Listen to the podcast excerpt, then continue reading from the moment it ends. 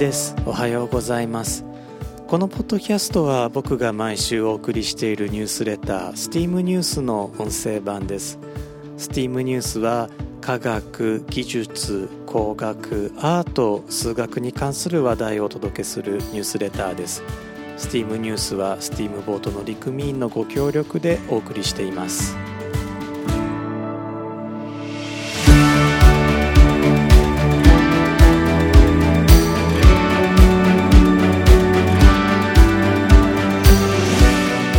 改めまして1です。このエピソードは2022年3月22日に収録しています。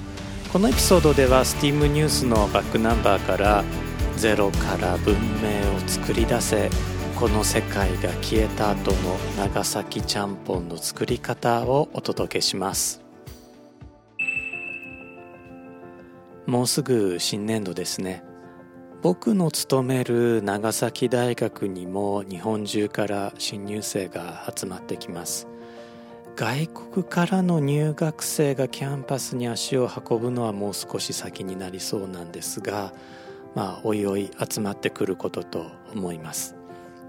昨年オンライン受験相談に来た高校生から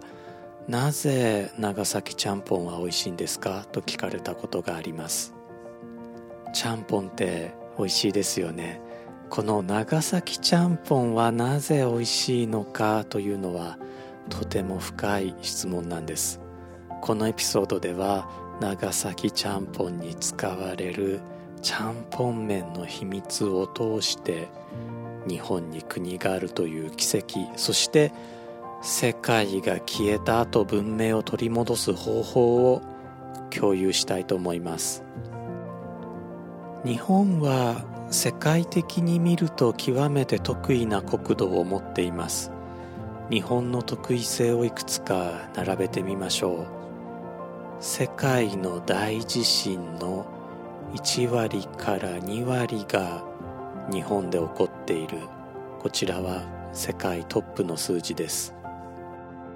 毎年平均して10個以上の台風が日本に近接ないし上陸しているこちらも世界トップです。毎年平均して1ヶ月半の雨季がある。これは世界有数です。世界一危険と言われている火山もある火山大国である。マンチェスター大学の2015年のランキングでは1位に硫黄島4位に阿蘇山が入っています。日本の一部は世界有数の豪雪地帯である。実際人の居住地としては世界最大の豪雪地帯です。日本は森林国で工業に不利である。日本は世界トップクラスの森林国です。ここまでですでに泣きそうになりますがこれでまだ資源があれば救いです。ところがですね日本では岩塩が産出せず年間降水量が多いところに砂丘海岸が少ないため塩田も作りづらい。鉄鉱石が取れない。金鉱石も乏しい。石油もウラン鉱石も取れないと踏んだり蹴ったりです。では農業に適した国土かといえば表土の窒素成分が残っていない。利用可能な真水が少なくまた国土の半分は寒冷で平地も少ないため米の育成に適さないとなかなかの無理ゲーぶりです。表土の窒素成分というのは農地の養分のことでエジプト以外の国は似たり寄ったりなのですが最後の米の育成に適さないは意外に思われるかもしれません。日本は降水量こそ世界平均の2倍ほどあるのですが水を溜め込む地形に乏しく利用可能な真水は少ないんですね、また米は本来南国の作物で必ずしも日本の気候に適していたわけではありません。もうここまで来ると狩猟や酪農しか生きる道は残っていなさそうなのですが歴史上の日本人たちはその道を選ばず一つ一つ困難を克服していきました。特に水田によって米を育てたたら製鉄によって砂鉄から鉄器を作り少量の金でも薄く伸ばす技術を磨いて美術品を金ピカにすることさえ可能にしました。日本の職人はですね和紙を使って金を1万分の 1mm まで薄く伸ばすことができたんですね。そんな日本人が手に入れられなかったものがあります。石鹸は紀元前3000年頃に発明されたと言われていますが日本で最初に石鹸が作られたのは1824年江戸時代後期で普及したのは20世紀からです。世界的には18世紀末から石鹸が普及しているので1世紀ほど出遅れています。ガラスの製法は紀元前2000年頃にエジプトで見つかったと考えられています。紀元前1世紀後半にはアレクサンドリアで吹きガラスも発明されています。日本では弥生時代から天然ガラスを使った宝飾品が作られていましたが平安時代には一旦廃れます。その後ガラスが生活の場に入ってくることはなく日本人がガラスの器を手にしたのは1549年のフランシスコ・ザビエル来日まで待たねばなりません。日本でのガラス製造はその後の江戸時代を通して花開いていきますが透明度の低いガラスしか作れませんでした。現在我々が手にしているような透明度の高いガラスこれはソーダ石灰ガラスと呼びますがこれが日本でも生産可能になったのは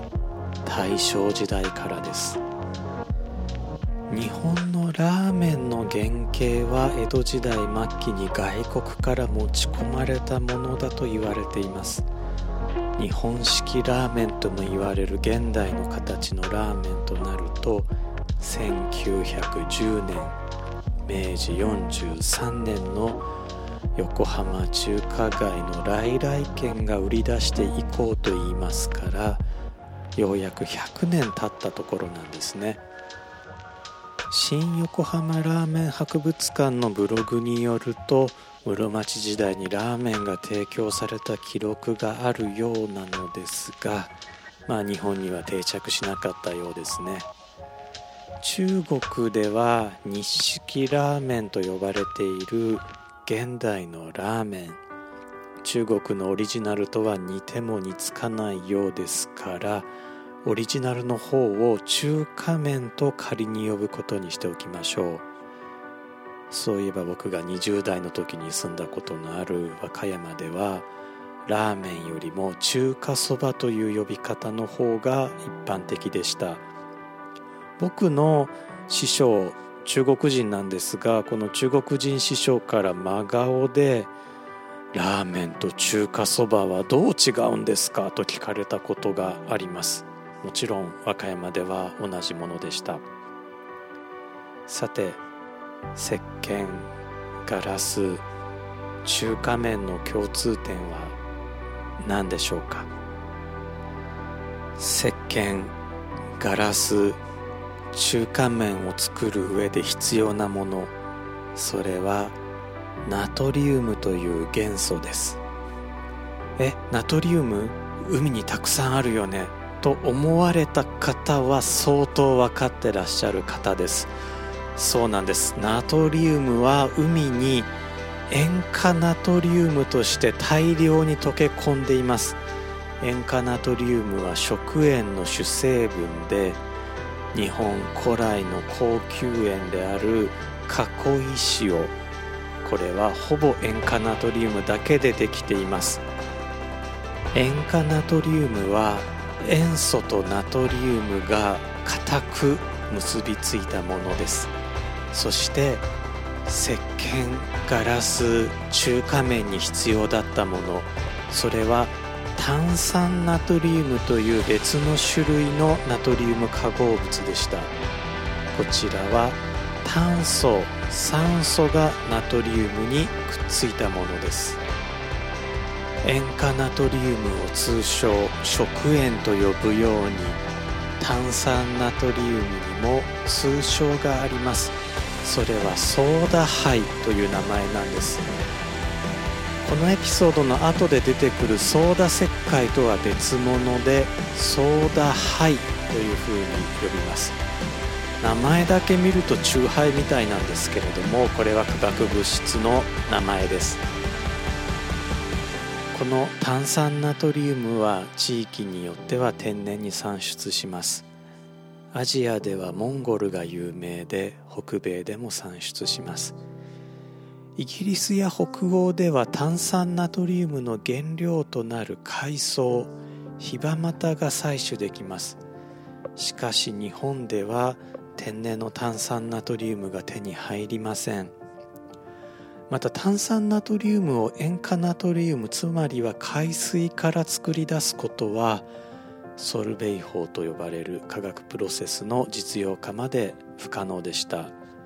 ソルベイ法は1861年にベルギー人科学者エルネスト・ソルベイによって発明され1867年に実用化されました。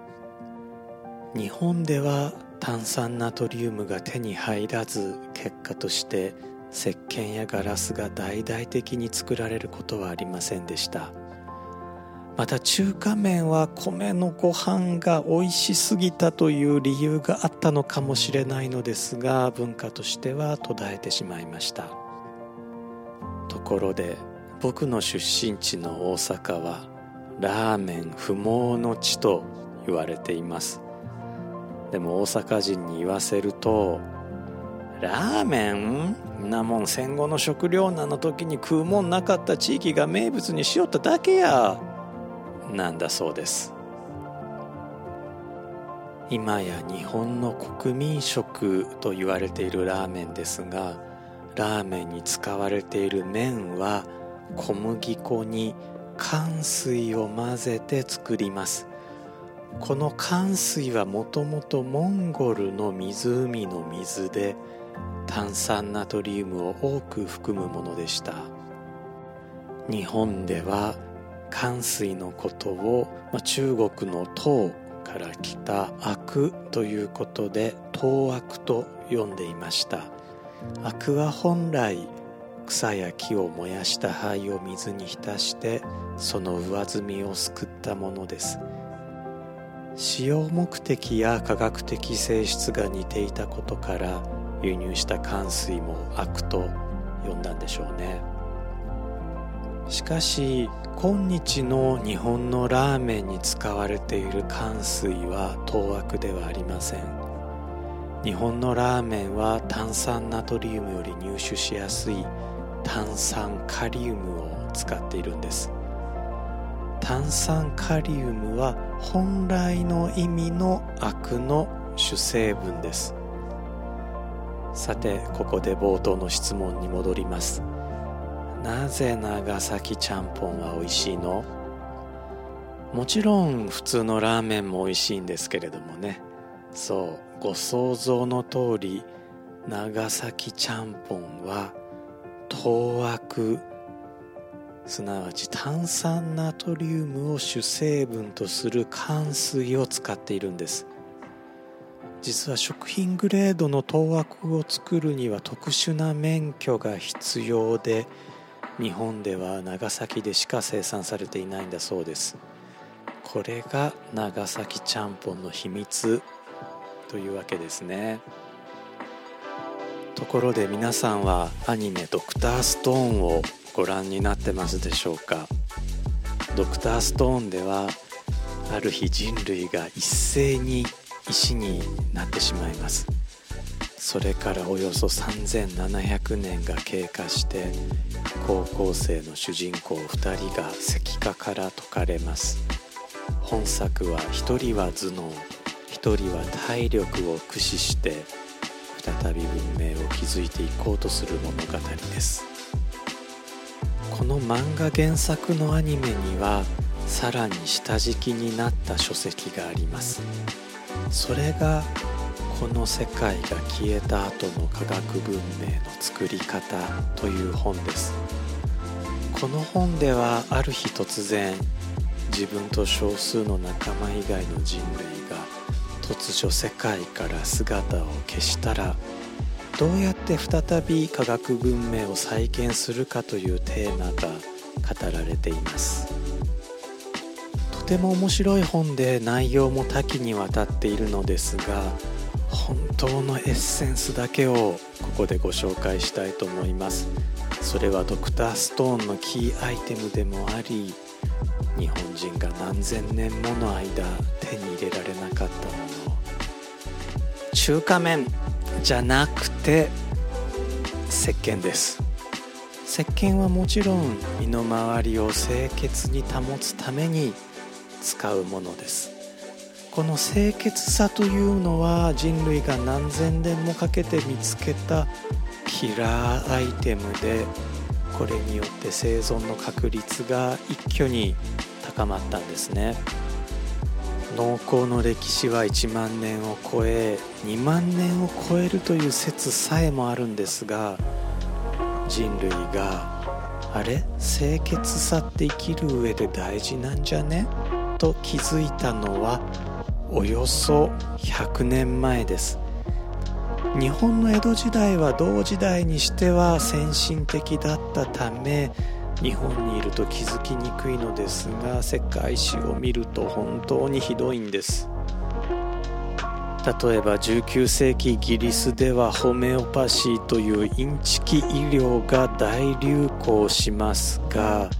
当時は病院が不潔で病院に行くぐらいなら自宅でインチキ医療を受けた方がマシだったというのが実情のようです。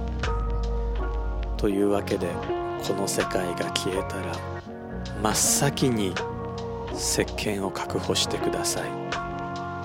もし石鹸が手に入らなかったらあるいは石鹸を生産しなければならなくなったらそんな皆さんのためにこの世界が消えた後の石鹸の作り方ご紹介します。メールでお送りしているニュースレターでは3通りの方法をお伝えしているのですがこのポッドキャストでは、一番現実的な方法一つだけご紹介をしたいと思います。まず石灰岩あるいは貝殻卵の殻などを焼いて炭酸カルシウムを手に入れてください。この炭酸カルシウムを825度以上で焼いて酸化カルシウムを手に入れます。この時二酸化炭素が発生するのでこちらも回収しておきます。作った酸化カルシウムに水を加えて水酸化カルシウムを手に入れます。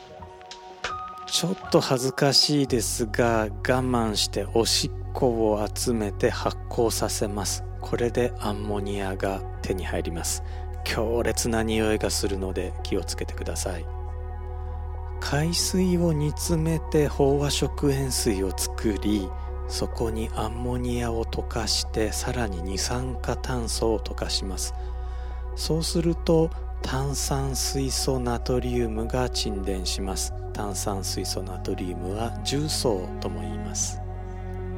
炭酸水素ナトリウムあるいは重曹を焼いてください。その結果得られるのは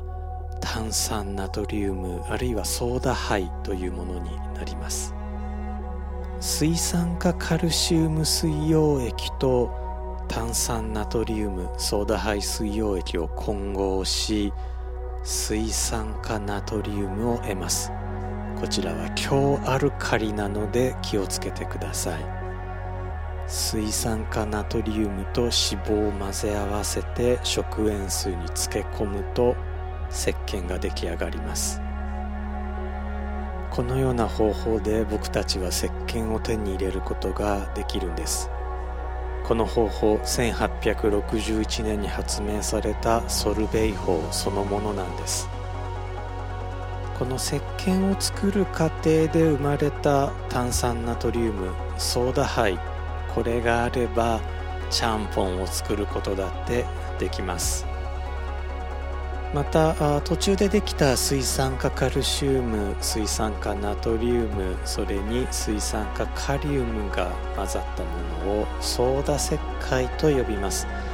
これは現在のガラスに使われている原料です。そんなこと言っても世界は本当に終わるの？というのはもっともな疑問です。本当に世界が終わって人類だけが生き残るシナリオというのは考えられるでしょうか？可能性実はなくはないんです。一つは太陽フレアによる広範囲な電力網の破壊が考えられます。また太陽フレアに匹敵するあるいはそれを超える人為的な攻撃手段がすでに存在します。なおかつその攻撃手段を日本の隣国が持っている可能性すらあります。ここら辺の事情はですね steam.fm のエピソード55を聞いていただければ少しねお伝えできたかなと思っています。もう一つ日本ならではといえる危険をご紹介しておきたいと思います。九州の南の海に機械カルデラというカルデラがあります。カルデラというのは火山活動による地形です。約7300年前に超巨大噴火を起こしており過去1万年の間つまり人類文明の歴史上最大の噴火と推測されています。この超巨大噴火は九州南部の縄文文化を絶滅させたと言われています。その後1000年近く九州南部に人類が戻ってくることはありませんでした。機械カルデラは少なくとも9万5000年前と14万年前にも噴火を起こしています。つまり繰り返し噴火するということで次回がないとは言い切れません。直撃を逃れられたとしても次回も日本全体が破壊的な被害を受けてしまうことになります。今からドクターストーンを見て勉強しておくのも良いかもしれません。このポッドキャストそれからメールでお送りしているニュースレターでも生き残るために必要なこともこれからお伝えしていきますのでこの世界の終備えるためにもぜひチャンネル登録ニュースレターの無料購読もしていただければと思います。ニュースレターではおすすめ書籍おすすめテッドトークもご紹介しています。メールそれからウェブでバックナンバーもお読みいただけます。ぜひご購読ください。今回も最後まで聞いてくださってありがとうございました。また次回のエピソードで皆様とお会いできることを楽しみにしています。では素敵な一日をお過ごしください。いちでした。